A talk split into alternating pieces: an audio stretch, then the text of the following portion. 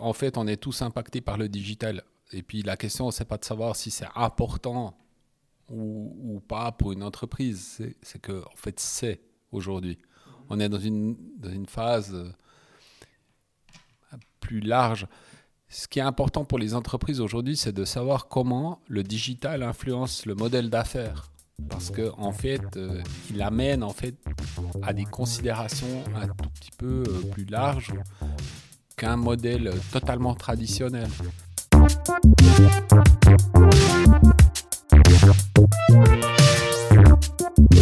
Salut à toutes et à tous et bienvenue au huitième épisode du podcast Développement avec Brian Noumana. Mon but est de rencontrer des personnes qui performent dans leur domaine. Aujourd'hui, je suis à Neuchâtel et j'ai le plaisir d'avoir en face de moi Lats Kladny, cofondateur de l'agence de communication Inox Communication, cofondateur de l'association Compass, ou euh, membre fondateur, et cofondateur du bureau 111 lieu où nous nous trouvons actuellement. Salut Lat. Salut Brian. Comment ça va? Ça va tout bien. Et toi? Ça va bien, un peu chaud. un peu chaud. ouais. Surtout qu'on est au quoi quatrième? On est sous les toits. Ouais, en plus. euh, donc aujourd'hui c'est un peu spécial parce qu'on a deux invités. c'est la première fois que, que je fais mon intro avec euh, deux autres personnes qui, qui me regardent. Euh, et puis ben je me réjouis de cette discussion parce que euh, j'ai écouté ton, une de tes interviews euh, de je sais plus quelle, quelle chaîne euh, YouTube, comme mag. Voilà, c'était très intéressant. Et puis, en fait, j'ai connu Compass, mais je ne savais pas que tu étais un des membres fondateurs il y a il y a 2-3 ans, 3 ans, 3, ouais, 3 ans, je, crois, je pense que c'était, euh, c'était dans vos débuts. Mhm. Euh, par le biais de la HEG, on avait un cours, euh, c'était un module, une option secondaire. Et puis on a allé et il y a, j'oublie son nom de famille, mais Laure Emmanuel, hein, c'est ça? Perret, oui. Voilà, Madame Perret qui a, qui a présenté les, des panneaux photovoltaïques. Et puis ça m'a bah, c'est formidable ce quoi. c'est formidable ce qu'on peut faire en alliant la technologie et l'art. Et donc juste avant d'aller plus loin, je vais quand même présenter euh, pour les personnes qui ne connaîtraient pas euh, ton agence, l'association Compass et le bureau. Et après, euh, c'est une courte présentation. Si tu veux ajouter quelque chose, n'hésite pas. Ou si tu veux me corriger. Je t'écoute. donc, Inox Communication, c'est une agence de communication euh, qui est basé à Neuchâtel. Vous développez des stratégies de communication pour les entreprises qui ont vos mêmes valeurs. Donc, quand on parle de stratégie, on parle de stratégie de marque euh, et pas seulement de communication. Donc, stratégie vraiment d'entreprise et de marketing. Compass, elle, est une association qui veut faciliter l'accès à, à, la technologie à travers l'art, ou du moins c'est comme je l'interprète. Mhm. C'est un peu plus complet sur, le, sur, le, sur la page internet. Euh, et notamment avec le, photovoltaïque esthétique. Et le bureau 111, c'est un espace coworking ou un espace collaboratif où l'intelligence collective est mise en avant. Et donc ma première question, et là on, parle, enfin à mon avis, je pense plutôt à Compass. Pourquoi l'art visuel est utile dans la vie, dans notre vie de tous les jours? Hmm. Bon, vaste question, hein mais d'abord, euh, ça explique aussi la présence de ces deux personnes, hein, Elliot et Anna, qui sont avec nous aujourd'hui. Ils sont derrière toi Ouais, ils, ils, étudient euh, en photographie à, à l'école et puis on leur a demandé de venir documenter la vie du bureau du 111 pendant un mois. Donc euh, c'est la raison pour laquelle ils sont là avec nous. Et puis eux, c'est des créateurs d'images, des créateurs de contenu. Donc évidemment que nous, à travers euh, l'image, on a envie de raconter des histoires. C'est peut-être euh, la première euh, explication. Après, moi j'aime bien l'adage qui dit qu'une image vaut mille mots. Mhm. Parce que, en fait, c'est un moyen, c'est un langage, l'art visuel qui nous permet de, ouais, d'expliquer ou de montrer des choses d'une manière très, euh, diverses. Ça peut être poétique, ça peut être conceptuel, ça peut être un regard. Et puis, ce que j'aime beaucoup à travers l'image, c'est qu'il y a toujours un point de vue, en fait. Mhm. Et ce point de vue, il est offert à celui qui, qui le lit ou à celui qui est exposé à ce point de vue. Et puis, il y a une forme de liberté à l'interprétation de ce point de vue. Et j'aime bien cette, euh, cette possibilité, en fait. C'est pour ça que l'art visuel est important dans notre société, parce qu'on est tous des émetteurs d'images aujourd'hui. On est aussi tous des consommateurs, et puis on en fait chacun notre propre lecture. Mhm. Et puis en plus de ça, aujourd'hui, moi, l'art visuel, j'ai. Bien sûr, en, secondaire, on a tous dessiné, on a tous fait euh, de la musique, mais j'ai plus commencé à, le, à m'y intéresser lors des cours marketing, quand j'ai commencé dans l'entreprise où je suis actuellement, où euh, de temps en temps, je dois un peu réfléchir à comment prendre une photo, ou euh, est-ce que visuellement c'est attractif ou pas. Après, moi, je suis dans un secteur qui est technique, voire très technique, mmh. donc l'attractivité encore plus subjective à mon avis. Euh, parce que justement, tu, tu disais que hum, l'art est, est, subjectif. Donc chaque personne interprète comme, comme elle le veut, euh, que ce soit les photos, euh, les, les, dessins, ou enfin tout type d'art.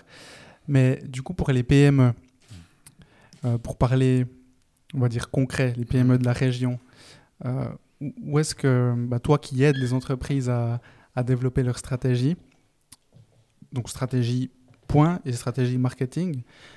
Euh, où est-ce que tu placerais l'art pour ces PME-là Comment est-ce qu'elles pourraient se différencier ou l'utiliser? Juste, ça, mérite un tout petit préambule en disant que l'art est une discipline très très vaste ou peut-être euh, euh, dans laquelle on doit préciser notre activité. Donc nous, on a, une agence, ok, à travers Compass, on a une activité artistique, mais dans l'agence, on, fait des arts appliqués.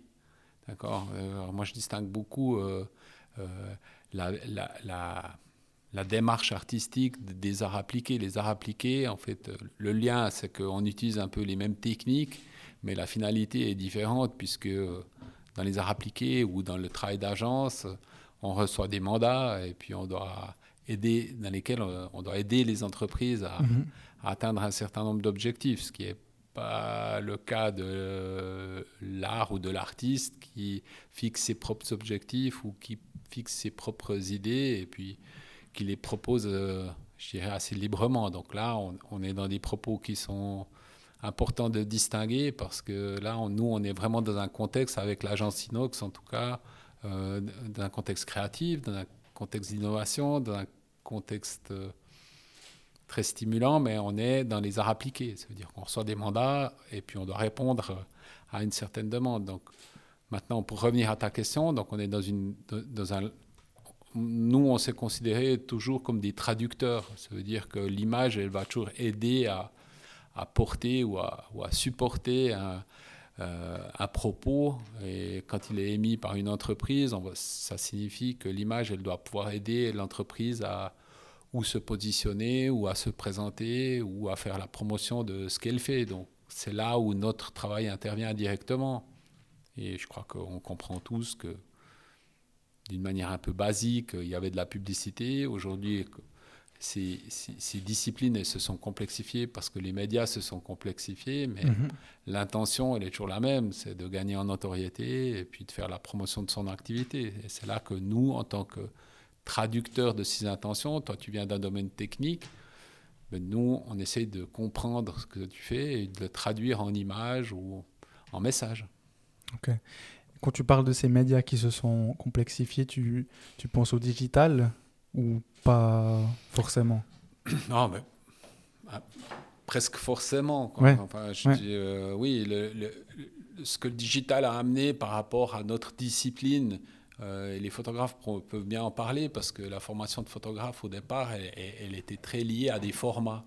On, avait des formats. Euh, qui soient rectangulaires ou carrés ou grands ou petits, il y avait toujours un format, donc un cadre Mhm. Aujourd'hui, la notion de format, elle, elle, existe toujours, mais elle, elle, a aussi explosé en même temps. Ça veut dire que, pardon, Excuse-moi. Pas de souci. Ouais, cette notion de point de vue et de format, selon les supports, le cadrage va être complètement différent. Mhm. Je m'excuse, ça va pas passer en. Ouais, pas de souci. Bah, Ah, J'ai un chat dans la gorge, là, on, a, on a le temps, mais est-ce que je peux continuer à te parler? Oui, oui, tout à Ouais. fait. ouais. Ok. Alors, donc, euh, je te posais la question par rapport au, au digital, parce que justement, c'est euh, bah, Inox. Donc, votre agence a été créée en fin des années 90, c'est Mhm. juste. hein. Du coup, il y a une. Bah, tu as, vu une évolution énorme en termes de, de médias, de, de canaux. Oui. Et ben, vous, vous avez eu une croissance qui était, euh, vous êtes arrivé jusqu'à 20-25, et puis euh, tu ou vous avez décidé de, de, de diminuer, décroître en fait.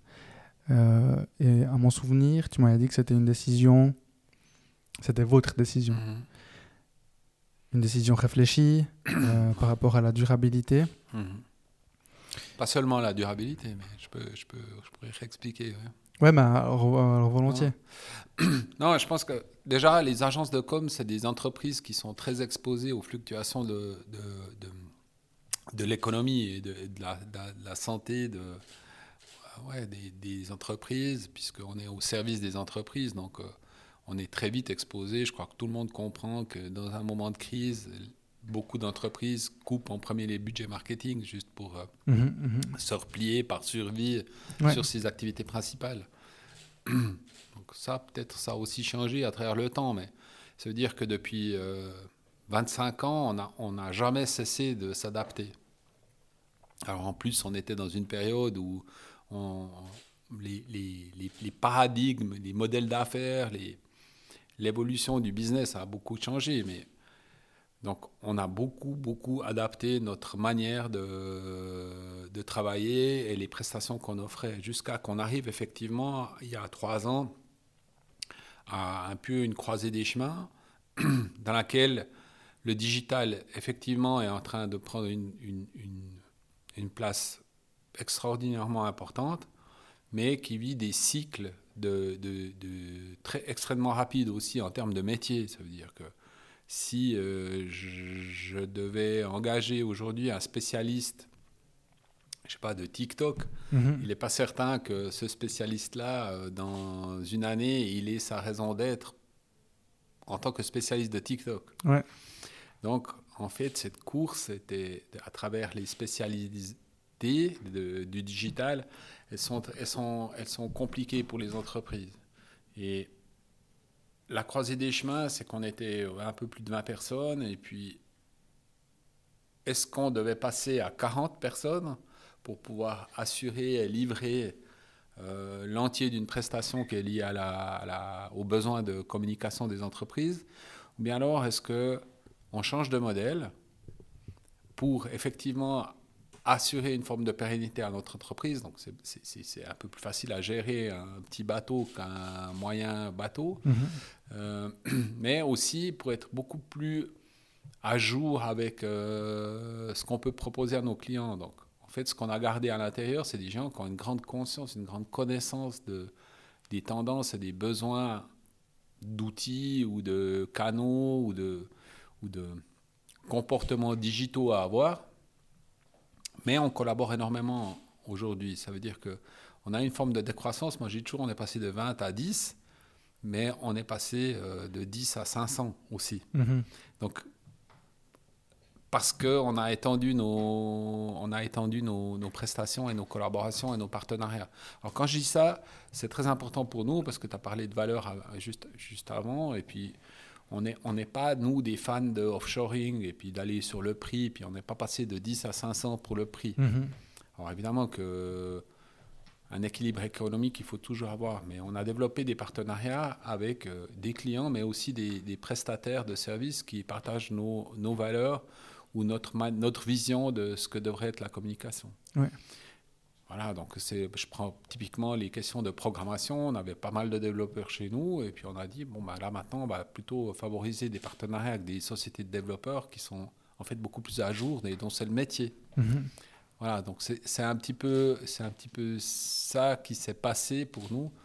Et puis c'est vrai qu'à l'époque, on devait être 25 parce qu'il y avait beaucoup de production qui était liée à notre travail, de graphiste en particulier. Oui, ok. Et juste pour revenir sur les, les termes, enfin termes entre guillemets, pour euh, les, les, personnes qui ne connaîtraient pas TikTok, c'est un réseau social, mhm. euh, j'ai envie de dire, euh, pour le, un public un peu plus jeune, mais après ça dépend de l'entreprise ou l'entreprise en question, l'activité de l'entreprise. Et quand tu as parlé d'offshoring, en fait, tu, tu me corriges, hein, euh, tu parles d'externaliser en fait des compétences. Donc, par exemple, d'aller, euh, je sais pas, euh, trouver un spécialiste en Inde pour mm. du montage ou autre. Ou de la programmation. Ou de la programmation, voilà, complètement. Ok. donc, j'aimerais juste revenir, parce qu'en fait, je te parlais de, de, digital et je te parlais de, de votre évolution. Mm-hmm. Et donc, tu as vu en fait toute cette toute cette phase euh, ben vraiment du, du, print au digital. Et donc aujourd'hui, euh, pour toi, peu importe, c'est peut-être un, un, terme trop vaste, mais peu importe l'entreprise, peu importe l'activité de l'entreprise, tu dirais qu'il faut être dans le digital aujourd'hui? Oui, la réponse à ta question, elle est oui, mais je, je, la tourne un tout petit peu différemment. C'est que je dirais que le digital impacte tout l'entier de notre société. Et, que c'est difficile de, de, contourner le digital. Je pense que si on prend des exemples d'entreprises, de micro-entreprises euh, très locales qui font euh, du commerce de proximité et puis qui font de la production de proximité, elles-mêmes, elles sont quand même touchées d'une manière ou d'une autre par le digital, que ce soit dans son système de production dans son système d'exploitation, mais aussi peut-être dans son marketing. Parce que, en fait, le digital est partout et qu'il faut essayer d'y trouver la bonne place par rapport à, la bonne, par rapport à une activité donnée.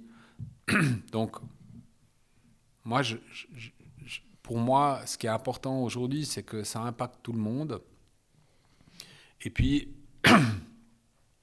en impactant tout le monde, en fait, ça amène des contraintes ou bien des challenges dans les entreprises. Et puis ces challenges qu'on nomme souvent, on parle de transition. Donc, on a juste été coupé. Euh, donc, euh, on parlait de... Euh, je t'avais demandé si tu pensais que le digital était important ou même crucial pour les l'entreprise lambda, PME de la région.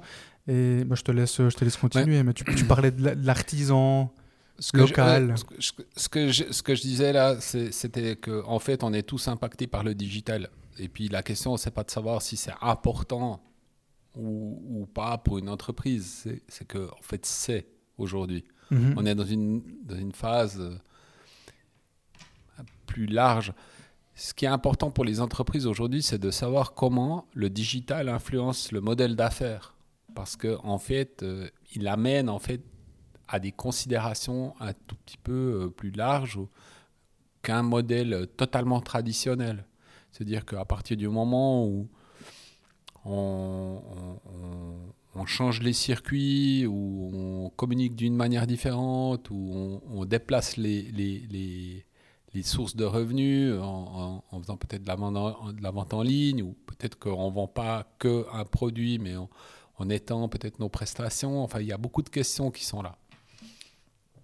Et les questions de, transition, pour moi, elles, elles, sont, elles tournent beaucoup autour de ça. C'est évidemment qu'il faut intégrer des technologies, mais la plupart des entreprises aujourd'hui, elles ont intégré ces technologies puisqu'elles utilisent des smartphones, mhm.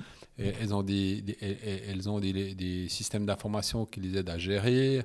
Enfin, il y a, il y a énormément d'éléments qui sont déjà intégrés dans les entreprises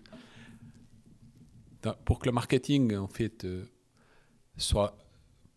Pour qu'une entreprise se, se market, en fait, c'est surtout ça qui est intéressant, c'est de, de, pouvoir être dans un propos qui est extrêmement homogène entre la manière dont l'entreprise est organisée, ce qu'elle propose, et puis comment elle parle de ce qu'elle fait, et puis comment elle, elle, elle, réalise ses cycles de vente.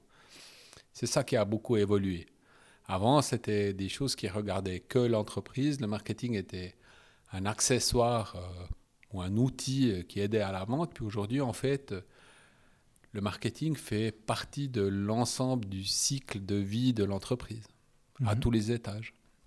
Donc ça, c'est la grande différence. Donc le digital est partout, à mon avis, et le digital ne se résume pas euh, à des réseaux sociaux. Ouais, ouais. Voilà, Ouais, c'est des, services, euh, Ouais. c'est- c'est des systèmes d'information, c'est des systèmes d'exploitation, c'est des sy- c'est partout en fait. Mhm. C'est la digitalisation. C'est la, digi- la digitalisation dans son ensemble. Mhm. Et c'est ce qui m'intéresse le plus, moi, c'est de, de- de- de- d'essayer d'imaginer et d'amener les entreprises à considérer cette digitalisation comme un ensemble homogène plutôt qu'un ensemble cloisonné. C'est là où l'entreprise commence à, à, à retrouver ses marques parce qu'elle aura complètement assimilé ou intégré ce que signifie la digitalisation. Ok. Et si on parle de stratégie, pour revenir peut-être dans une couche un peu plus basse, donc un, un socle plus, plus ancré, donc de stratégie globale et après de stratégie marketing, euh, quelle place a la stratégie pour la PME du coin, sans que ça soit péjoratif Bon, c'est pas du tout péjoratif parce que pour moi, c'est un petit peu la, la, la clé. On peut parler de la clé du succès, mais c'est la clé de la pérennité. Enfin, une- de naviguer euh, sans stratégie, à mon avis, ça n'a pas de sens. Alors, euh, c'est un mot qu'on met aujourd'hui comme ça, mais enfin, c'est quoi ton envie C'est quoi la vision C'est T'as envie, t'as envie d'aller où? Enfin, tous ces éléments-là. on- Mhm. qu'on essaie de retraduire puis de reformaliser dans un contexte professionnel, mais c'est toujours les, ces mêmes questions-là. Donc pour moi, la stratégie, elle, est- elle est- la, la stratégie d'entreprise, la stratégie de marque, la stratégie de communication, c'est des éléments qui se suivent et qui s'enchaînent et qui, qui doivent être toujours réévalués pour qu'on soit en, en- en lien avec, euh, avec, avec notre marché et puis avec euh, la vie en fait, qui nous entoure, notre écosystème. Donc, d'être un acteur de cette stratégie, c'est l'endroit le plus passionnant dans lequel on, peut être, de mon point de vue. En tout cas. Et créer une stratégie, ça veut dire quoi? Donc, je, je vois deux, deux schémas. Le premier, c'est la personne qui vient vers toi et qui dit je vais créer cette entreprise parce que j'ai une expertise dans ce domaine-là, j'ai fait, euh, j'ai travaillé 10 ans dans ce secteur-là et je me lance. Et euh, le, le- le deuxième profil, c'est la personne qui vient et dit euh, ça fait 10 ans que j'ai une entreprise, euh, mais j'ai navigué sans stratégie. Mhm. Ça a bien fonctionné, mais maintenant je vais poser des bases pour justement pouvoir naviguer d'une autre manière. Donc si on prend le premier profil, Mhm. qu'est-ce que tu répondrais à cette personne? Donc quels seraient les, les outils ou les, les trois euh, best practices, les trois euh, procédures pour créer sa, sa stratégie? Donc tu parlais de, de, du why hein, en fait, du, Ouais. du pourquoi, des objectifs. Bon, je pense que on- les, les- les- la première chose, c'est d'être sincère. Ça veut dire que quand on développe euh, un business en tant que start-upper, c'est un effort énorme. Et c'est un effort en fait, qui, qui est long dans le, dans le temps et, et dans les buts qu'on poursuit. Et toujours plus long qu'on imagine. Donc, en fait, l'envie et, et, la, et les valeurs qu'on va mettre dans cette aventure-là, le- les plus sincères elles sont par rapport à qui on est,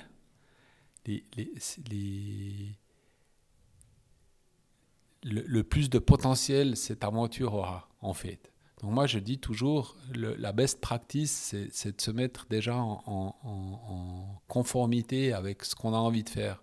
C'est très difficile d'inventer un business auquel on n'a que très peu d'affinité, ça peut devenir cynique ou ça peut devenir... Mais aujourd'hui, c'est très important euh, cette sincérité ou cette honnêteté par rapport à, comment est-ce qu'on veut euh, euh, travailler, dans quel domaine on veut travailler.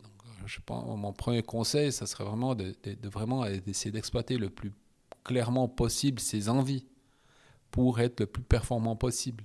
Donc voilà, donc ça c'est peut-être le premier. Après, le deuxième, donc ça, ça c'est les valeurs. Ouais, je pense que les, les valeurs et puis le, le, le, le why de l'entreprise, pour celui qui fait sa start-up, elle doit être quand même assez près du why de celui qui entreprend ou de celle qui entreprend. Parce mhm. que euh, pour durer dans le temps, euh, je dis toujours, il faut essayer de garder le plaisir un petit peu supérieur aux emmerdes. Quoi. Donc, et, puis il y en a beaucoup. il y a beaucoup de challenges, il y a beaucoup de choses comme ça. Et ça, ça a été vrai avant, mais ce qui est encore plus euh, exigeant aujourd'hui par rapport à ce thème, c'est que on doit intégrer des éléments extérieurs euh, euh, qui sont autant de défis. La digitalisation, c'est un immense défi dans lequel on doit, avec lequel on doit composer. La, la, durabilité ou le développement durable, c'est aussi un défi dans lequel on doit, on doit se lancer. Donc, en fait, au-delà du fait que je veux me lancer avec tel ou tel produit, je dois quand même intégrer à terme ces idées-là et, je dois les intégrer dans ma stratégie. Donc, là, en fait, on touche à des questions qui sont souvent hors du domaine de la spécialisation dans laquelle tu es. Mm-hmm. Et c'est des, des, questions qui sont complexes. Et nous, notre démarche, c'était de dire, mais en fait, ces, ces, défis, que ce soit de la transition digitale ou la transition euh, euh, écologique ou, ou, amener euh, plus d'égalité ou amener plus de, de, sens dans ton entreprise, c'est des questions qui vont au-delà de la, ma simple spécialisation. Et on part du postulat que c'est pas moi, je dis simple graphiste ou agence de com qui peut tout résoudre. On a besoin d'être entouré de gens qui collaborent et qui se mettent d'accord autour de l'intention de la personne qui vient nous, nous demander de l'aide et on va lui proposer une approche qui est multi-pluridisciplinaire. Et, parce que les défis sont, sont trop complexes pour être résolus par une seule personne. À moins de se poser comme un gourou et puis de dire j'ai tout compris, puis mhm. écoute-moi. Mais ça, c'est pas notre propos.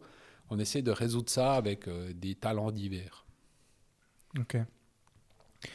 Et donc, tu incites la personne à creuser en lui pour trouver ses valeurs, son, le, pourquoi il va ou elle va créer l'entreprise.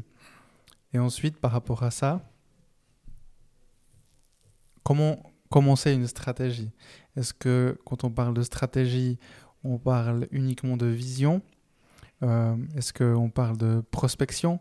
Est-ce qu'on parle de marketing?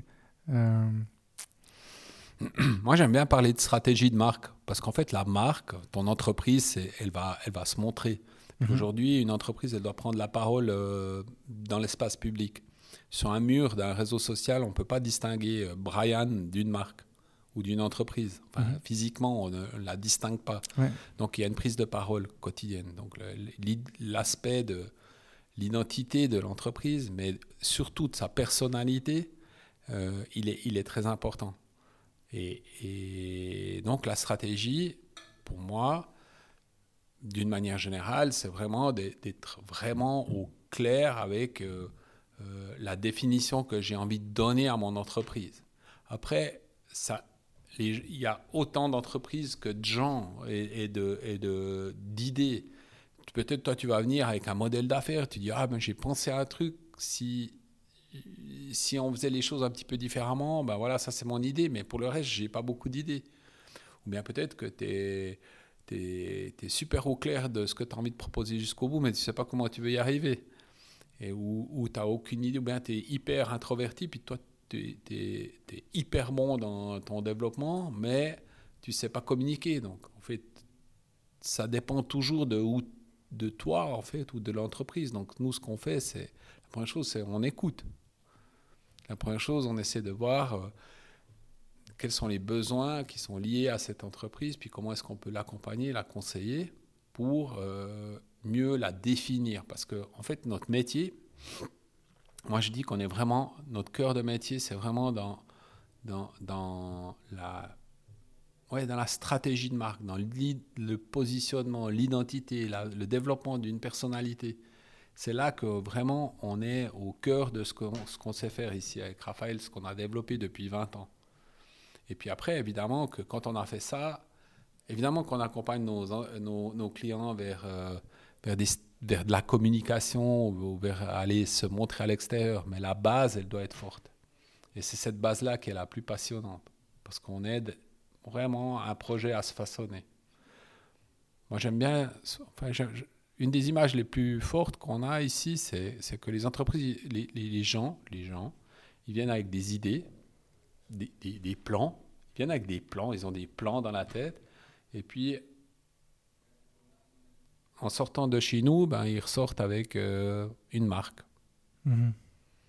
Et ça, ça, ça, leur change tout parce qu'ils peuvent matérialiser, ils peuvent. C'est pour ça que je dis qu'on a un métier de traducteur.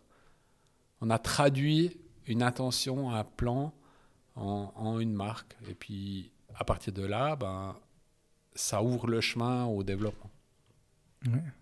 Ok. Et donc, vous aidez les personnes à créer une marque, donc une marque qui a des racines fortes. Mhm. Et ensuite, vous aider à développer l'image. Voilà. Au public. Exact. Donc, en fait, toute entreprise devrait d'abord créer ce, cette base qui est fondamentale pour pouvoir ensuite s'exposer. Et pour une entreprise qui est, qui est déjà là mhm. et qui n'a jamais ou très peu travaillé son image, quel serait ton conseil? Bon, alors les, pour, pour, les, pour les entreprises qui sont établies, je dirais que ça, c'est la, la, majorité de nos clients. Ils viennent toujours dans des moments qui sont importants pour les entreprises, elles viennent toujours dans, des moments qui sont importants pour elles.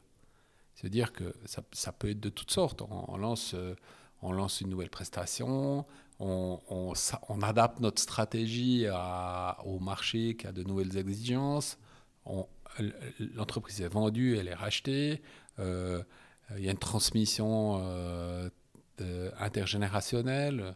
Euh, il, peut y avoir toutes sortes de situations dans lesquelles on, va justifier un, ou on va avoir le besoin d'un nouveau cap. Et ce nouveau cap, c'est toujours la même chose. Il faut qu'on puisse préserver ce qui a été fait, le meilleur de ce qui a été fait, et comment aujourd'hui on va quels sont les chantiers qu'on va ouvrir, quels sont, quels, sont les, quels sont les éléments dont cette entreprise a besoin aujourd'hui pour atteindre les, les, nouveaux euh, objectifs exprimés. Et bien sûr que des fois ça passe par un changement d'identité ou un nouveau logo ou une nouvelle image. Mais cette nouvelle image, elle n'a pas beaucoup de sens si le fond n'est pas résolu. Mm-hmm. Si une entreprise est une entreprise industrielle qui a très peu de culture de la communication et puis qui a décidé de devenir une entreprise qui devient de plus en plus servicielle, par exemple, elle doit intégrer cette culture du service. Elle doit s'ouvrir. Elle doit développer euh, des idées qui plus commerçantes. Donc, on doit l'accompagner à se reformuler. Et je pense que voilà, ça ramène à l'identité et à la personnalité une identité forte et puis une évolution. Parce qu'on on parle de personnes morales, c'est des, des, personnes, les entreprises. Donc en fait, il mhm. faut continuer à faire évoluer cette personnalité. Ouais. Toi, aujourd'hui, tu n'es pas dans la même attitude que quand tu avais 15 ans. Et puis peut-être que dans 10 ans, tu auras la même. Ouais, bah heureusement, exactement. Ben, la même chose pour les entreprises. Ouais, ouais complètement. C'est des bons parallèles. Mhm. Et ça me fait penser au community manager. Mhm. Vous, vous fonctionnez en tant que. Enfin, fonctionnez. Vous offrez ce service. Bah, bah, du coup, j'imagine que oui, vu que vous travaillez avec énormément de, de partenaires. Mais hum, est-ce que pour toi, tu vois, aujourd'hui, voilà, avant, tu as, bien dit que le digital n'était pas que les réseaux sociaux. Mhm. Et parfois, c'est un peu l'erreur, ou bien c'est ce qu'on croit quand on parle de digital, on pense directement mhm. aux réseaux sociaux. Est-ce que vous allez définir si une entreprise a besoin ou non de community manager, que ce soit à l'interne directement, si c'est une entreprise d'une certaine taille, ou que ça soit externalisé euh, par, euh, bah, par votre biais, en fait? Mhm. Bon, moi déjà, le terme, en fait, euh, c'est un terme que je, je, crois que tout le monde utilise ce terme, mais c'est quoi? Ouais. Hein? C'est quoi ce terme, community manager? Parce que franchement, quand on recrute ou quand on recherche des community managers, c'est super difficile de, de, trouver un community manager. Enfin, c'est pour moi, c'est un espèce de, de, de, flou artistique, ça, tout ça. Mais ça ramène à une question un petit peu plus euh, précise dans le management de ce marketing, qui est là, là, ça devient vraiment intéressant. À mon, comme je vois la chose là aujourd'hui, c'est que les marques, comme elles prennent la parole tout le temps, euh, plusieurs fois par semaine, euh, sur divers médias, de, de, toutes sortes de manières, en fait, les marques elles-mêmes deviennent un média. Ouais, complètement. Et je dirais que même si tu pousses euh, vers les exemples qui ont le plus de succès, les marques deviennent des broadcasters. Elles-mêmes sont émettrices de contenu. Enfin, je prends l'exemple le plus spectaculaire, c'est peut-être Red Bull. Ouais, ouais. complètement. En fait, Red Bull ne propose que très rarement son produit, mais a créé une chaîne. C'est un mhm. broadcaster. Il mhm. diffuse du contenu, mhm. euh, appelle à créer des contenus. Enfin, c'est un système, c'est un nouveau modèle d'affaires qui a été complètement bouleversé ou qui a utilisé tout le potentiel de digital. Alors, encore une fois, je n'ai pas tellement de jugement de valeur sur euh, Red Bull, si c'est bien, si c'est durable, si c'est mal ou bien, mais reste que c'est un succès, c'est un succès qui a fait vaciller des entreprises comme Coca-Cola, mhm. puisque tu as eu Coca. non, voilà. Et. Euh, et puis aujourd'hui, euh, la, la, question de maîtriser ses propres contenus, elle est claire. Si on prend le CIO, Aujourd'hui, euh, les Jeux Olympiques qui vont arriver, en fait, euh, la création de contenu, elle est maîtrisée par le CEO lui-même. Avant, on vendait des droits à des TV, et puis c'est les TV qui s'occupaient de créer le contenu et de le broadcaster. Mhm. Je pense que ça, cette tendance, elle a changé. Mais ça, c'est pour, les, c'est, pour bien comprendre euh, la base. Ce que ça signifie, c'est que quand on commence à développer et à pousser des contenus partout sur tous les médias, ça veut dire que même en tant qu'une PME, euh, je dois prendre la parole sur Facebook, sur LinkedIn, euh, sur mon site internet, je fais des blogs, euh, je, crée, je crée un magazine ou je ne sais quoi, puis je fais des vidéos. C'est quand même une attitude de broadcaster. Complètement. Donc, ce que nous, on recommande souvent dans l'organisation de l'entreprise, parce que là, ça commence à toucher plutôt le management plus que la communication a priori, c'est de s'organiser un petit peu comme une newsroom ou comme une media room, comme le ferait un magazine, par exemple, hein, dans lequel on a une ligne éditoriale. Donc la ligne éditoriale, c'est la stratégie de l'entreprise. Mm-hmm. On a quelqu'un qui est responsable de garantir cette ligne éditoriale, un rédacteur en chef. Alors on l'appelle comme on veut dans le milieu du business, mais c'est quand même quelqu'un qui devrait être euh, en charge de imaginer et créer et développer des contenus pour que ces, la, la, production de ces contenus soit assurée du début à la fin. Et puis après, il faut des gens qui les diffusent, puis dans un ordre qui est donné. Donc, si je prends le fonctionnement basique d'un magazine, euh, il y a toujours un peu des, il y a un édito, il y a des brèves, il y a des, des, focus, enfin des portraits, des enquêtes, puis il y a un peu un agenda qui dit what's next.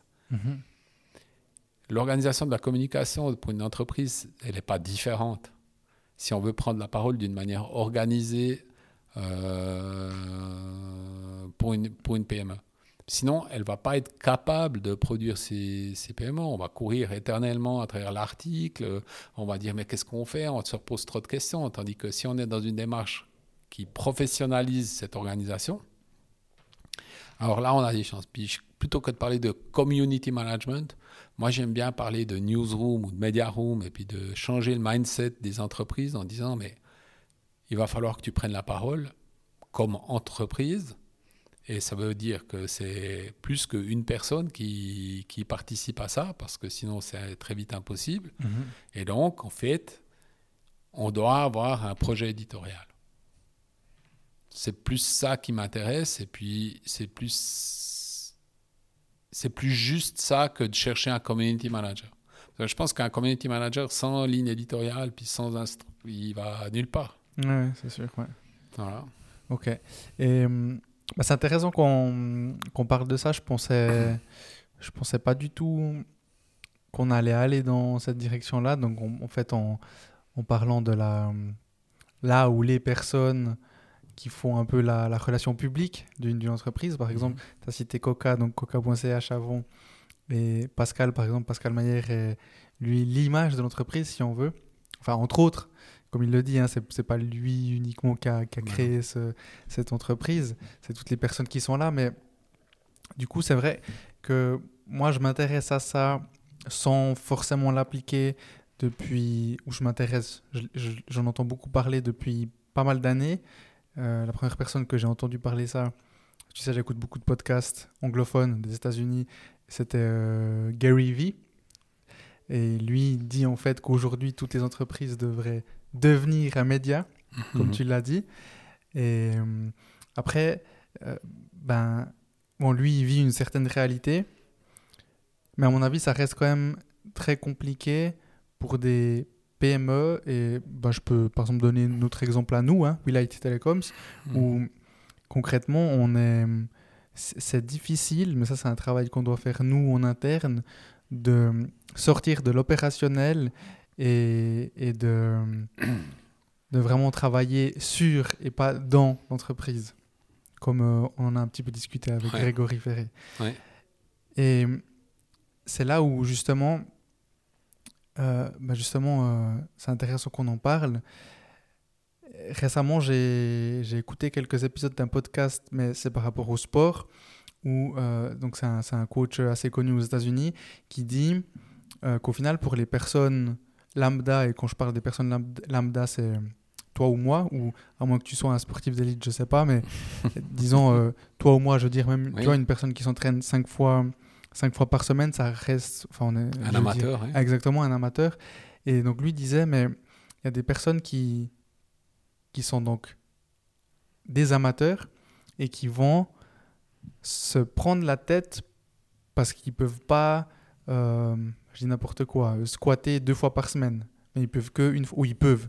C'est eux qui pensent qu'ils peuvent, mais en fait, ce coach-là disait, mais peu importe, tant que vous bougez, tant que vous vous sentez bien, euh, c'est pas grave si vous voyez qu'il y a cet athlète qui squatte, qui deadlift ou qui, qui, qui euh, des, des centaines de kilos ou ce marathonien qui court euh, son marathon en, en, en 2 heures 1 et puis euh, toi ton marathon tu le fais en 4 heures mais tu essayes de t'entraîner comme eux. Concrètement c'est c'est pas très grave. On n'est pas des pros. Mhm. et du coup je fais ce parallèle là pour, pour parler du on va dire des publications par exemple sur les réseaux sociaux euh, ou, ou, ou autre type de médias, euh, d'articles. Est-ce que tu penses du coup que pour une entreprise comme nous, qui sommes euh, d'une petite taille, donc moins de 10 personnes, est-ce que ça vaut quand même la peine de publier ou de se montrer quelques fois, même si c'est que quelques fois par année, ou du coup, comme dans le sport, tu te dirais, Ouais, je vais- ça, ça- ça sert à quoi que j'aille courir euh, trois fois par an? Mhm. Tu vois, peut-être on va se dire, ça sert à rien. Mais du coup, dans les médias, Ok. Bon. Euh, c'est bien de comparer amateur et professionnel parce que c'est vrai qu'ici, on a plein de gens qui font du sport, puis des fois, ils, viennent, ils arrivent euh, épuisés de leur entraînement, de leur sport, puis moi, j'aime bien poser la question de savoir dans quel domaine tu gagnes de l'argent. pour vivre, hein, je sais pas, pour t'enrichir. Puis, euh, tu connais ouais. Olivier Bourquin? Ouais, ouais, je l'avais rencontré à l'époque. Ouais. Donc, faut savoir, ça, il faut bien comprendre, parce que pour un, un sportif professionnel, c'est sa vie qui est en jeu. Exact. Et puis pour l'amateur, euh, c'est sa passion qui est en jeu. Ouais. Mais moi, ce que je cherche dans mes collaborateurs, c'est que en fait, ils se passionnent ce qu'ils font, qu'ils soient des pros de notre métier. Mhm. Parce que c'est là qu'ils gagnent de l'argent. Mhm. Ça n'empêche pas d'avoir des passions à côté. Clairement. Mais ça veut dire que le traitement qu'ils donnent à leur entreprise ou que tu donnes à la tienne, là, tu dois te comporter comme un pro. Mhm. C'est ça qui est important et c'est ce que les gens oublient beaucoup. C'est c'est pas juste pour manger. Alors c'est difficile, c'est un privilège d'être passionné par ce qu'on fait. Mais si on est passionné, on doit avoir aussi la capacité de traiter cette passion comme le ferait un sportif professionnel. Et puis un sportif professionnel, alors quand il a réussi, il peut se payer tout ce qu'il veut, il peut, il a son staff de masseur, de coach, Ouais. de tout ça. Mhm. Puis il se déplace avec 25 personnes. Enfin, j'imagine que Federer, c'est ce qu'il fait. Et puis, il a montré la voie du, de- de- de- du professionnalisme ultime. Mais c'est comme euh, une entreprise qui surperforme, puis qui a beaucoup d'argent sur son compte en banque, et puis elle peut se payer ce qu'elle veut. OK. Dans le cas des PME, on est dans des ligues euh, peut-être un tout petit peu inférieures, avec des Ouais. revenus inférieurs, dans lesquels Ouais. on ne peut pas consacrer des sommes aussi importantes dans, de construire des mondes, le monde idéal euh, tel qu'on le voit dans les médias. On parlait de... On peut pas se payer Red Bull, quoi. Voilà. Exactement. Donc, la, la- le modèle que, que, nous, on propose, en fait, par rapport à ça, il, il, il dit, il part de l'idée que dans le marketing, pour une PME, c'est très difficile d'engager quelqu'un. Mhm. Déjà, tu engages qui? Ouais, c'est Tu ça. engages quoi comme talent? Tu Ouais. as besoin de quoi? Tu as besoin d'un t'as besoin d'un masseur ou tu as besoin d'un coach psychologique ou t'as Mhm. Tu vois, si on continue dans ces parallèles. Ouais. Mais en fait, tu as probablement besoin de tous, mais un peu. C'est ça. D'où le community manager. Ouais, alors le com- non, moi ce que je dis, d'où l'agence, euh, Ah oui. d'où l'agence qu'on propose. Ouais, en fait, ce que, je- ce complètement. que, ce que, si je fais un calcul très pragmatique, parce que dans- quand, tu, quand on parle avec les PME, nous on est une PME, Mhm. il y a un moment, bah, c'est très pragmatique, quoi. Enfin, tu dois compter tes sous et puis pour Ouais. euh, faire atten- enfin, pour gagner ta vie. Et si tu engages, par exemple, euh, tu prends une PME de 30-40 personnes qui a des, qui a des besoins de. C'est déjà une M au niveau peut-être Oui. euh, Neuchâtelois, mais Ouais. voilà, qui a des besoins. euh, on va dire qu'elle va engager un responsable de marketing plus euh, un community manager, comme tu l'appelles, parce qu'elle ne Mhm. sait pas quoi faire. Quoi. Euh, ou peut-être qu'elle sait quoi faire, mais elle ne sait pas trop comment définir ses cahiers des charges. Ça va quand même lui coûter probablement autour de 150, 200 000 francs par année. Mhm. Puis moi, je ramène en fait cette- cette- cet investissement-là. Parce que les métiers n'arrêtent pas d'évoluer, les besoins du marketing n'arrêtent pas d'évoluer, ça va extrêmement vite. Et avec euh, ces montants-là, en fait, typiquement, ben, nos clients ils viennent chez nous, puis ils ont, ils ont accès à, à 10, 15 métiers. Ils ont un peu de personnes qui publient des posts sur Internet. Ils ont des gens qui réfléchissent à la stratégie, d'autres qui font des photos, un autre qui va faire de la rédaction, un autre qui va faire le plan euh, éditorial dont on parlait avant. Mhm. Et puis nous, on met à disposition en fait un staff de marketing qui n'est pas sur ton payroll, pas, ta- sur, pas sur ta fiche de paye. Ouais, ouais. Et puis si tu dis que tu étais prêt à consacrer cet argent de 150, 200 000 francs que en salaire, hein, parce que tu n'as encore rien fait après. Ouais, Enfin, t'as ça. fait- t'as- ouais, enfin, tu consacres euh, les- ces gens-là, s'ils sont bons, ils auront fait des choses. mais- Oui. Alors là, en fait, pour les PME, là, ça devient euh, intéressant parce que tu, mutualises des compétences. Tu, tu, si tu es un sportif, euh, disons que tu rentres dans ta vie professionnelle, puis que tu fais un peu du tennis et tout, tu peux te payer un peu de Olivier Bourquin. Oui. Mais un peu. Ouais, Tu peux pas l'avoir euh, dans ton staff à plein temps. ouais. Et puis donc, en fait, on- on- plusieurs sportifs vont mutualiser les compétences de- de- de- d'Olivier. Mhm. C'est- comme ça que j'imagine, moi, la société, l'agence d'aujourd'hui.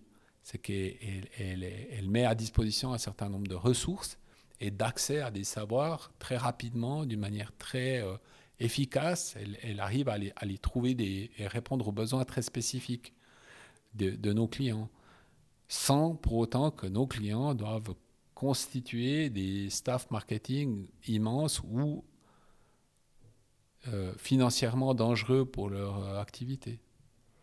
Et tu arrives, je sais pas, c'est peut-être euh, difficile, hein, mais à chiffrer un, un, un budget annuel ou mensuel, comme, comme tu veux, pour une prestation basique. Et quand je te dis ça, je m'y connais pas trop. Hmm. Euh, basique, c'est-à-dire quelques posts par mois, euh, un article par mois. Je sais pas, c'est possible ça de, chiffrer comme ça ou c'est un peu compliqué? Ouais, c'est un peu compliqué parce que ça Ouais, prend le problème un peu à l'envers. En fait, c'est plutôt de dire. euh, euh, nous, ce qu'on aime bien, c'est un peu étudier chaque domaine d'activité et puis de regarder quelles sont les pratiques des meilleurs élèves ou les, les- entreprises les plus performantes de chaque domaine et puis de voir qu'est-ce qu'elles consacrent comme part à leur communication. Et ça, c'est vraiment intéressant. Alors, on n'est pas obligé de prendre les extrémistes, mais de dire il y a une moyenne qui se dégage. Je ne sais pas si tu fais du dans le retail. Aujourd'hui, on voit que les gens qui font de l'omnicanal, donc de la vente et physique et euh, digitale, Mhm. ont consacré à peu près 10% de leur budget, entre 10 et 11%, ça c'est les best practices de leur budget. C'est-à-dire que 10-11% de leurs revenus sont réinvestis dans la communication, dans lesquels la communication, il y a de l'achat média, il y a des honoraires d'agence, il, y a, euh, euh, il y a de la technologie, enfin, il y a, il y a un split qui est encore plus détaillé. Quand tu dis revenu, tu, tu dis chiffre d'affaires. Tu parles Ouais, de chiffre d'affaires. Voilà, Ouais. Ouais, ouais. exactement. Et de dire qu'en fait, cette attitude, elle est beaucoup plus juste. Parce qu'elle suit l'évolution de. Des meilleurs dans le domaine. Ouais, puis elle, elle suit l'évolution de tes revenus. Ouais. Et puis de dire que aujourd'hui, en fait, plutôt, si tu commences avec ton business, je sais pas, à faire euh, euh, 500 000 francs de chiffre d'affaires ou 2 millions de chiffre d'affaires, continue à investir tes 10% de ces revenus-là dans la com. Mhm. Alors, ça va te dire si tu veux intégrer des ressources en interne ou tu continues à externaliser. Ouais. Mais ça va, ça va maintenir ta vivacité et ta présence dans le marché. Mhm. Et c'est ça qui est important. C'est pas de dire ah ouais mais moi je mets euh, 30 000 par année Ouais. et puis euh, puis tout à coup tu doubles ton chiffre etc. Et puis après tu commences à stagner tu vois. Mhm. Ouais, complètement. C'est une grande erreur que les start font d'ailleurs. Qui se Quand il- distend et puis. Mais non, il- il- il- en particulier en Suisse, l'innovation est très liée à la technologie. Et puis, quand euh, pour un start-upper, il va faire euh, son premier round de financement, c'est souvent du, du- du- de la famille et des amis. Ouais. Et il va lever 150, 200 000. Puis il va consacrer ces 200 000 pratiquement à 100% dans le développement de son produit. Mais il va pas dire je prends 10% de ce montant pour faire ma com. Mhm. Parce qu'il y a un moment, il va devoir se financer dans un deuxième tour. Et puis, pour aller attraper euh, des financements qui sont souvent plus grands que le premier, eh ben, il faut avoir une communication, une identité, une, une personnalité pour que ça soit inspirant pour les investisseurs. Mhm. Et ça, en dans la plupart des cas, j'ai vu des, des exceptions, mais dans la plupart des cas, c'est complètement absent de, du, développement d'une start-up. Donc ouais, voir plutôt le problème, problème entre guillemets, à l'inverse, c'est-à-dire faire potentiellement une, une veille donc du secteur, prendre les meilleurs et voir, bon, généralement les meilleurs, on arrive à trouver le budget qu'ils allouent euh, dans, les certaines, euh, dans les certains départements, euh, typiquement là ben, en marketing, et puis essayer de d'allouer ce budget en question dans notre propre euh, entreprise. Mais moi, je te donne un bon exemple de, de changement de modèle d'affaires parce que je, je- réagis à ce que tu dis, mais traditionnellement, tu allais dire, OK, ben voilà, dans mon business plan, je vais compter euh, mes loyers. Le loyer, c'est le truc, tu peux pas bouger. Et puis, je vais euh, aussi mettre les salaires. C'est des trucs euh, difficiles de bouger, quoi. Ouais, les charges fixes. Voilà. Et puis après, tu regardes ce qui te reste. Ouais. Tu vois? Alors que, en fait, je pense que dans les aujourd'hui, il faut, faut réfléchir un petit peu différemment. Tu n'es pas obligé de dépenser. euh, C'est pas une- c'est pas nécessaire que ton loyer c'est une charge fixe. tu vas prendre un coworking euh, chez nos voisins en dessous. Euh, tu, tu, vas te débrouiller pour avoir des systèmes plus souples, je sais pas, télétravail. Ici, on peut pas? Alors, je voulais juste préciser que notre espace ici, le Bureau du Sens, n'est pas un coworking. Ah, d'accord. C'est une plateforme euh, multidisciplinaire, mais c'est pas un coworking. Ah, ok, d'accord. On, on, adore nos, nos, amis de dessous, puis en aucun cas on voulait créer une compétition. Ah, ok, ok, je pensais que c'était. préciser avant. Mais effectivement, non, nous, c'est un peu coopté. Hein. Ici, ce qu'on cherche, c'est un peu des gens. Euh, la synergie entre voilà, personnes. Exactement. Ok. Mais voilà, si tu es start la charge fixe, le, loyer à 50, ça n'a pas de sens. Ouais, Puis aujourd'hui, effectivement, ça. Et puis la même chose dans les, dans les salaires. Quoi. En fait, il y a beaucoup de choses que tu peux, encore une fois, euh, euh, outsourcer ou, développer des partenariats. En Suisse. Hein? Outsourcer, mais en Suisse. Ouais, en Europe, enfin juste. Euh, non, non, non, mais j'ai, parce que c'est pas forcément suisse pour moi dans ce que je dis, c'est plus de partager des, des valeurs communes. Mhm. C'est plus c'est ça qui m'importe. Non parce qu'on a des liens avec euh, des gens qui sont pas forcément en Suisse. Ouais, ouais. c'était par rapport à ce que tu disais au début de l'offshoring. Ouais, bah, l'offshoring il va vraiment sur le prix, c'est ça qui. Ah oui, d'accord. L'idée là, c'est pas d'aller. C'est oui, on a des gens qui travaillent un peu partout dans le monde, mais c'est pas forcément sur pas le une question de prix. Ok. Voilà. Ok, ouais, c'est pas c'est pas le critère essentiel de mhm. notre choix. Ok. Donc on parlait de budget. Voilà. Je me suis un peu perdu avec, euh, le tour du monde. non, bah, on parlait de budget, de charges, de start-up, de je sais pas ouais. quoi. Ouais, donc voilà, donc, voilà le, problème se, regarde autrement. Quoi.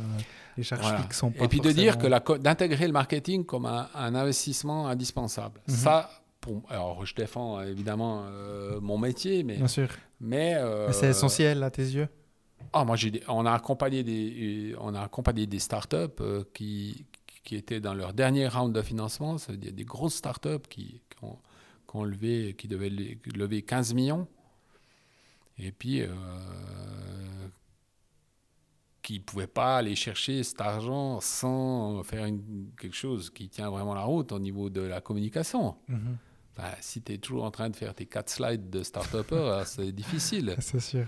Et, et, qui se, on, a, on a vraiment le cas de une qui s'est un peu fait coiffer au poteau par euh, une entreprise qui a la stratégie contraire, c'est-à-dire qui, a, qui a, mis euh, plus dans son marketing que dans son produit. Alors, ça a créé un effet inverse. Oui. Mais euh, là où un a mis 3 ans pour lever 5 euh, millions, je crois. L'autre a levé en 6 mois 70 millions. Donc, il y a un moment, enfin, c'est pas, enfin, ces chiffres-là, ils sont un peu, j'aime pas trop parler comme ça, mais en fait, il y a un moment où l'inspiration, ce qu'on est en train de faire, la proposition, l'identité, la, personnalité, c'est vraiment très important parce que c'est ce qui va toucher en fait euh, les gens, que ce soit des clients acheteurs du produit ou des parties prenantes d'une entreprise. C'est super important. Mhm. Ok. Mais c'est vrai que c'est hum, le marketing a une place très importante dans les grandes entreprises et dans les PME d'une certaine taille. Il a, elle a, ou il, le marketing, a une place très importante dans les écoles, dans les formations. Mhm. Donc tu vois, la haute école de gestion, ben, moi j'ai pris l'option marketing. Donc très important, on en parle beaucoup tout le temps, mais dans les petites entreprises, de ce que moi je vois et vis, on a envie de, l'utiliser, mais ça reste la, cette chose qu'on fait quand on a le temps. Et on n'a pas souvent le temps. C'est mhm. pour ça que je te disais euh, d'essayer de travailler sur le, le business et pas dans le business. Mais c'est vrai, quand tu me dis ça, enfin là, quand on discute, euh, c'est peut-être un peu, un peu bête, puis c'est peut-être le, le, truc de. Tu, tu regardes un, un, speaker de motivation, et puis après, tu, tu vas courir 10 kills à fond parce que tu es motivé. Mais c'est vrai que ça me motive à, à me dire euh, bon, ben, cette fois, je vais vraiment me pencher sur la question du marketing et, et, et développer ça parce que nous, on veut développer l'entreprise pour des questions de durabilité, pour des questions qui nous tiennent à cœur et non pas uniquement pour, euh, pour l'argent le chiffre d'affaires ou, des choses, euh, des choses en fait, matérielles, mais plutôt pour un, un organisme qu'on aimerait créer. Donc, ouais, c'est vrai que le, le, ça me... Ouais, je sais pas, c'est un peu bête en fait là ce que je dis, mais tu me fais me rappeler que le marketing est très important. Et... Bon, à la fin, une entreprise, c'est un commerce, Mhm. en fait. C'est pour ça que je dis que j'aime bien, c'est- j'aime bien ramener ça plutôt à de la trivialité. C'est-à-dire que euh, et- visualise les magasins dans lesquels tu aimes bien aller, que ce soit des magasins d'alimentation ou, ou d'habits ou de je sais pas quoi. Ben, le commerçant, il, fait, il paye son loyer, c'est son outil de travail, c'est son shop. Quoi. Puis dedans, il n'arrête pas d'animer son magasin pour rester en vie. C'est pour ça que tu l'aimes bien. Oui. Et, et- et il va t'accueillir, et puis il va te faire des propositions, puis il va faire des actions, puis il va faire toutes sortes de choses. Puis les bons, comme les bons, maga- comme les bons restaurants, c'est c'est pas que la nourriture, c'est c'est le tout. Mhm. Et ben, c'est la même chose. Ouais. Non, mais c'est vrai, parce Ouais, que ouais. ça, ça, ça, c'est vraiment des PME, enfin des plutôt P que Que M. M, Ouais. et puis qui fournissent un effort incroyable pour euh, maintenir leur commerce. Mhm. Et, et c'est ce qui fait leur identité, en fait. Si tu veux, ah mais j'adore ce resto, il est génial, on est hyper bien accueillis, la carte elle est magnifique, euh, tu peux retourner là-bas, il y a, il y a toujours euh, des propositions, les gens, ils- ben, le marketing c'est rien d'autre que ça. hein. Mhm. Donc, on- mais c'est vrai que c'est pas de la culture des domaines techniques. Non. Et puis les domaines techniques, c'est là où je dis, ben il faut se faire accompagner. Ouais. C'est comme un super cuistot. Peut-être qu'un super cuistot, il est génial, c'est un génie en cuisine, puis il est hyper timide, ou elle est super timide. Elle aura de la peine à, ou il aura de la peine à aller vers ses clients. Ben, prends un super euh, chef de salle, Mhm. puis qui fera le boulot de- de- de- d'être là. Mhm. Ouais, C'est ça, le mar- pour moi, c'est rien d'autre. Ouais. Et puis, idéalement, si cette personne, elle, elle- elle a tout compris de ce que l'autre il fait en cuisine, ben, c'est là où tout devient cohérent. Mhm. Voilà, c'est un peu ça, quoi. Ouais, c'est cette idée. euh, Moi, quand j'ai commencé dans l'entreprise, étant donné que je viens pas de la technique Mhm. à proprement dit, plutôt ben, de la gestion justement, c'est vrai que j'avais, je me disais mais, mais, mais comment je vais faire? Je suis pas, je suis pas un technicien. Comment je vais faire quand mon père partira pour prendre la relève Alors que Mhm. mon père est un technicien. Mhm. Euh, et puis en fait, bah, c'est ce que tu dis. À un moment donné, en discutant avec les gens, en réfléchissant avec eux, je me dis, bah, à un moment donné, il y aura une personne qui sera le technicien, enfin les en l'occurrence, Mhm. euh, mais cette personne sur qui je pourrais m'appuyer, ou ces personnes, parce qu'on est une entreprise au final. Et donc c'est vrai, quoi, c'est, c'est pareil pour le marketing et pour tous les autres euh, départements ou secteurs internes de l'entreprise. Mhm. Et donc maintenant pour passer un peu plus à, à ta partie, euh, à la partie organisationnelle ou un peu, un peu vie privée parce que bah, tu, fais, tu fais beaucoup de choses et c'est des choses qui m'intéressent. Donc euh, vous avez fondé Compass, qui est cette euh, association qui lutte pour la technologie à travers l'art. Et tu, tu veux Ouais. reformuler un peu euh, Ouais, je peux reformuler. Enfin, si tu veux, euh, nous, ce qu'on fait, c'est qu'on on essaie de, de- on lutte, on milite pour un monde meilleur ou plus durable. Ça, c'est ça qui est important. mhm, Et puis là-dedans, on pense que la technologie, elle a un jour un, un- un rôle à jouer, et, mais pas toujours. Hein. Euh, c'est c'est pas euh, qu'on va être sauvé par la techno, c'est pas du tout ça. C'est simplement de dire que euh, il y a des technologies qui sont bonnes pour euh, l'humanité. Typiquement, euh, les énergies renouvelables, elles passent par le développement de technologies, et puis que plus vite on aura euh, euh, accès en fait d'une manière démocratique à ces technologies, ben, plus vite on fera notre transition et puis on aura euh, des bénéfices énormes à faire ça. On pourra continuer à créer de la valeur tout en préservant notre environnement, par exemple. mhm, Et, et cette partie-là, pour nous, elle est super importante. Et la démarche de, de Compass, c'était de dire que les technologies, elles sont souvent expliquées de scientifique à scientifique. on comprend rien. Toi, tu viens de la technique, on, écoute deux techniciens, tu comprends rien ce qu'ils se racontent, mais voilà quoi. Mais c'est normal qu'ils parlent comme ça. Hein, c'est mhm. pas. Euh, les technologies, elles sont peut-être vulgarisées ou elles sont expliquées d'une manière extrêmement didactique. Mais on avait fait un postulat, c'était de dire que pour adopter ou pour comprendre quelque chose d'une manière rapide ou de l'intégrer d'une manière euh, différente, les émotions, c'est super important. Et c'est de dire que par l'art, par la, création de projets qui sont émotionnels, on peut aussi faire comprendre d'une manière différente euh, des technologies ou de la science. Alors moi, je, prends toujours un exemple qui n'est pas scientifique, mais celui-là, je crois que tout le monde le comprend. C'est de dire qu'ici, ici, euh, je sais pas, toi, tu, tu as fait tes études dans le coin, hein, je pense. Oui. On a, je sais pas, 10 ans d'allemand. Euh, et, qui parle allemand en sortant de l'école C'est super dur. Si ta fiancée, elle était euh, allemande, je pense qu'en trois mois, tu parlerais euh, l'allemand. Parce que tu es émotionnellement disposé à, cet apprentissage-là. et l'apprentissage par l'émotion, c'est ce que font les enfants énormément. Ils apprennent très très vite. Et je pense que tout le monde est encore capable de faire de l'apprentissage par l'émotion. Ben, que tu apprends un sport, tu as l'air d'aimer le sport, enfin, tu kiffes, quand tu es en train de kiffer ton truc, tu apprends beaucoup plus vite. Des gestes, des mouvements, euh, toutes sortes de choses, parce que tu es dans le bonheur. Quand tu es dans le, dans le didactique pur, c'est très utile, hein, le didactique, hein, juste qu'on se comprenne bien. Mais, on part du postulat, nous, que tout ça, c'est fait.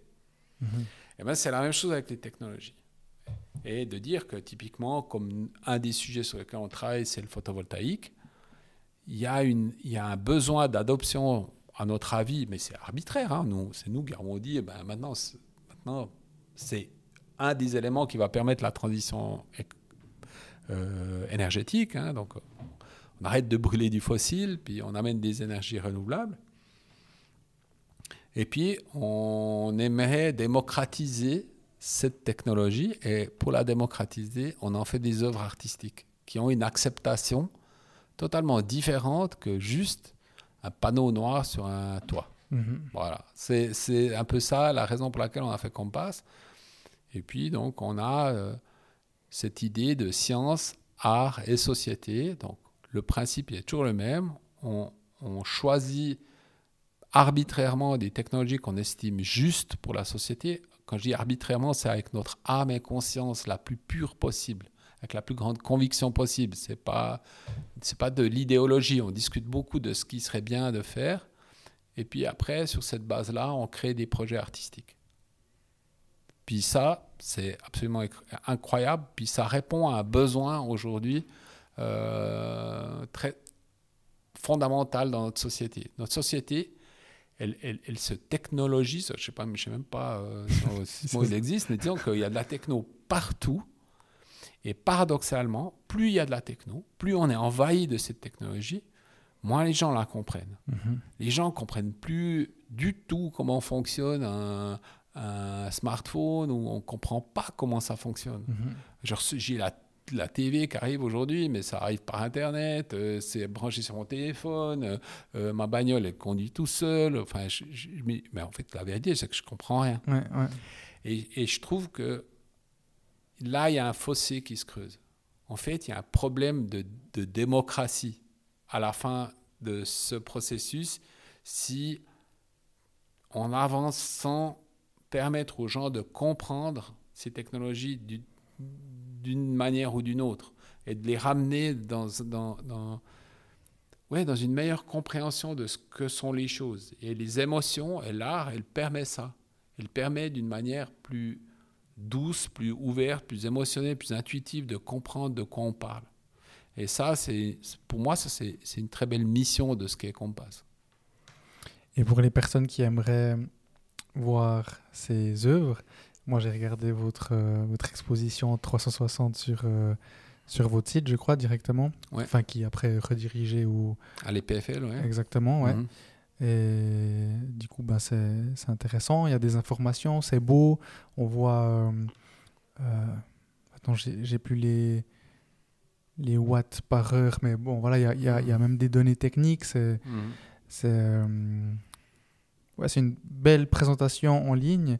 Après, à, à Neuchâtel même, on a à Haute-Rive, au Latenium, il y a toujours ce panneau qui est là. Je passe souvent en courant ouais. Euh, vers ce, vers ce. Tu passes trop vite maintenant. T'es entraîné. Mais je le vois quand même, je le vois, je le vois toujours. Euh, donc ouais, c'est- des choses qui sont, qui sont très belles. Il y avait l'exposition à la, à la BCN, à la Banque cantonale de Châtelloise aussi. Ouais, C'était la première, ouais. Ouais.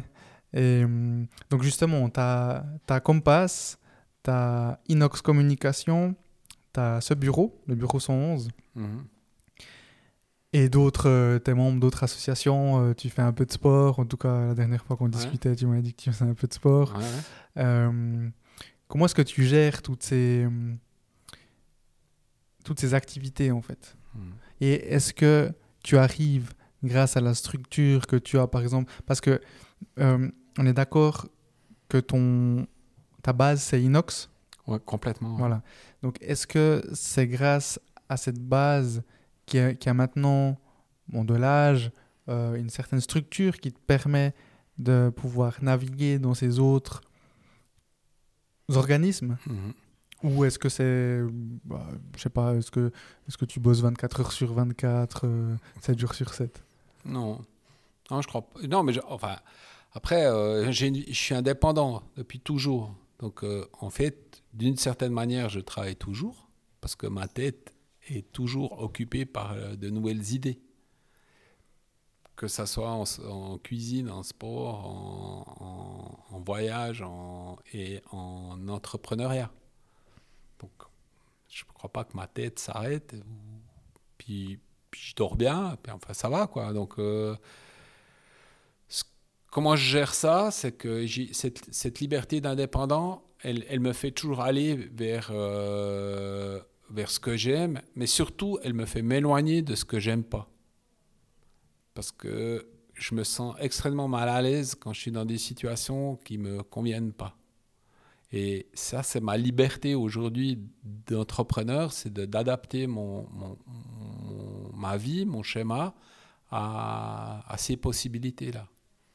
Alors, ça ne fait pas de moi un homme plus riche, mais ça me fait de moi quelqu'un qui trouve un équilibre dans la possibilité de faire toutes ces initiatives. Ça me donne beaucoup d'espace à, à avoir des idées, parce que cette recherche de, de de choses que je trouve importantes, qui ont du sens pour moi. Et, et les- j'ai mis en place pour, pour moi, hein, mais grâce à tous les gens qui sont ici, à, à transmettre ça, euh, un système qui me permet de naviguer d'une activité à l'autre. Aujourd'hui, mais vraiment très concrètement, euh, je reçois un, un salaire dans Compass, puis je reçois un salaire dans, dans, dans Inox. Donc, puis c'est génial, mais ça veut dire aussi que j'ai dû faire de la place à- à- aux gens de mon équipe et Mhm. puis avec vraiment avec des, des- des gens fantastiques. Je travaille avec des gens fantastiques, à commencer par mon associé pour lequel on est, on est super complémentaires, avec lequel on fait ces aventures-là, Raphaël. Et puis, euh, et puis euh, si je cite euh, Julien et puis Laurent, mais, mais vraiment tous les autres, c'est c'est eux qui permettent en fait qui, que ça se passe. Ça veut dire qu'ils ont un espace dans lequel ils peuvent s'épanouir, j'espère vraiment, parce que je crois que ça, c'est des choses qui sont discutées. Et puis eux aussi, je les encourage à faire des choses qui vont dans le sens de leur en- en- épanouissement. Si tu as des activités à côté, euh, si tu as envie de faire partie d'une association, qu'elle soit culturelle, sportive, euh, euh, ou, ou- ou de l'aide à des gens, ou c'est égal ce que tu veux faire, va vers des choses qui te passionnent. Si Tu seras, du coup, c'est pas, pas bosser ça. Ouais, complètement. Et puis tu seras aussi, tu auras aussi un, beaucoup plus de rayonnement et de charisme si tu fais ça. Mhm. Parce qu'on voit que tu t'épanouis, puis en fait, la vérité, c'est que tu as plutôt envie d'aller vers des gens qui s'épanouissent, puis qui sont heureux. C'est clair. Ou heureux, euh, je sais pas, c'est difficile, mais, mais en tout cas, qui vivent les choses avec une certaine intensité. Mhm. Puis si tu fais du sport, puis tu ne vas pas courir avec un gars qui fait la gueule, puis qui est dans le dur tout le temps. tu as, envie d'aller avec euh, une personne qui est dans le fun, et puis qui te fait faire des choses que tu n'aurais jamais fait autrement. Et mhm. puis du coup, ça tisse des liens. Et puis peut-être, la, la, pour moi, la, pas la conclusion, parce que je suis loin de la conclusion de ma vie par rapport à ça, mais en tout cas, un des grands enseignements, c'est de dire que tout est interconnecté, en fait que quand je rencontre des gens dans mes, dans mes loisirs, ben, d'une manière ou d'une autre, euh, quand on a passé un bon moment, ben, on va retrouver ces personnes-là dans d'autres contextes. Mhm. enfin, pour moi, Compass, ça a vraiment commencé comme une passion, puis aujourd'hui, c'est important. Mhm. Puis ça me fait rencontrer euh, des, des, dizaines de personnes que j'aurais jamais rencontrées si j'étais juste cloisonné dans, dans mon, dans mon Inox, mais dans Inox, j'ai rencontré des centaines de personnes qui euh, aussi s'intéressent à peut-être ce que je fais à côté, puis, mhm. puis, au bureau du sens aujourd'hui avec euh, toute cette émulation, puis des gens qui viennent d'horizons complètement différents. Pour, moi, ça c'est une grande réussite. C'est là où je, je, trouve extraordinaire ce qui se passe. Mhm. Mais ça ne dépend pas de moi. Ça, ça, ça dépend de, de la dynamique et de l'énergie qu'il y a là-dedans c'est ça, le, pour moi, l'équilibre. Donc je n'ai pas l'impression d'être submergé. Mais, mais c'est arrivé dans ma vie d'être submergé. Hein. J'imagine. bien sûr. Et du coup, tu disais, ça te fait, ça te fait, ça fait pas de toi, ça ne fait pas de toi un homme plus riche financièrement, mais ça t'enrichit quand même. Et beaucoup. Non, mais j'ai une vie, j'ai, une vie magnifique. Mais c'est vrai que dans ce domaine-là, qui doit se renouveler tout le temps, en fait, on est tout le temps. On n'est plus dans un système dans lequel, euh, je crois, euh, on fait des grandes moissons quand on arrive à 50 ans. Mhm. moi, j'ai une vie extraordinaire avec euh, une famille qui me suit dans mes aventures, ma femme, mes enfants, enfin tout. Enfin, j'ai mon bilan, il est extrêmement positif. Mais c'est vrai qu'en tant qu'indépendant, bah, je sais pas, je suis normalement techniquement à, 10-12 ans de la retraite. Il euh, va falloir que je bosse encore. Hein. je ne suis, pas à la retraite tout de suite euh, d'un point de vue financier. Mhm. Et du coup, ben, on, va, on va clôturer gentiment. Euh, et sur ces mots qui étaient plus, plus trop liés vraiment à la partie professionnelle, euh, plutôt euh, émotionnelle. Mhm. Qu'est-ce que le succès pour toi? Bon, Je crois qu'on vient d'en parler encore une fois. Hein, c'est pour moi le, le succès.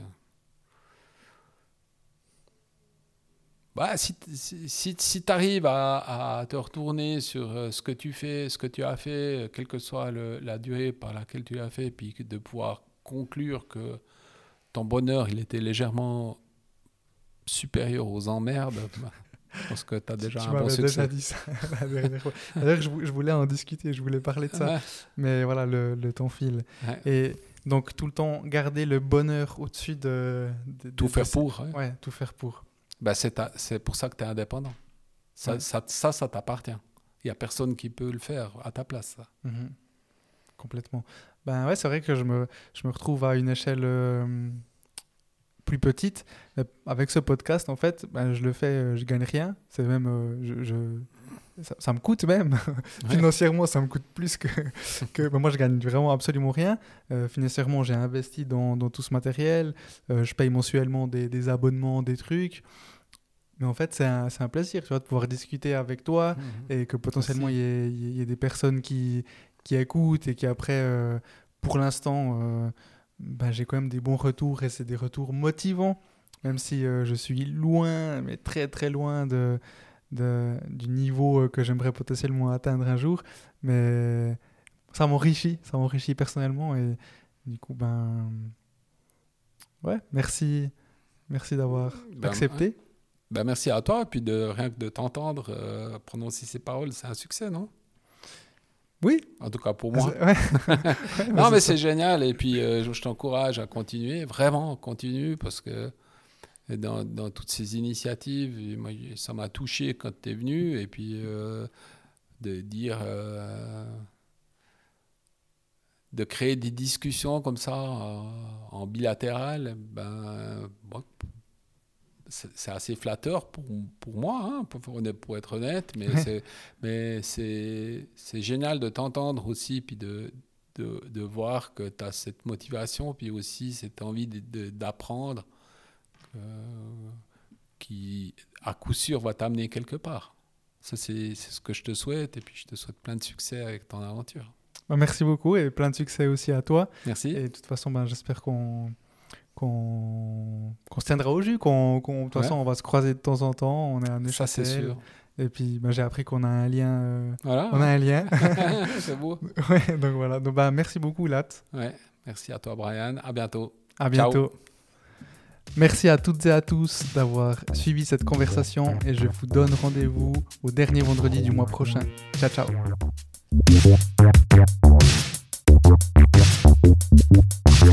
What?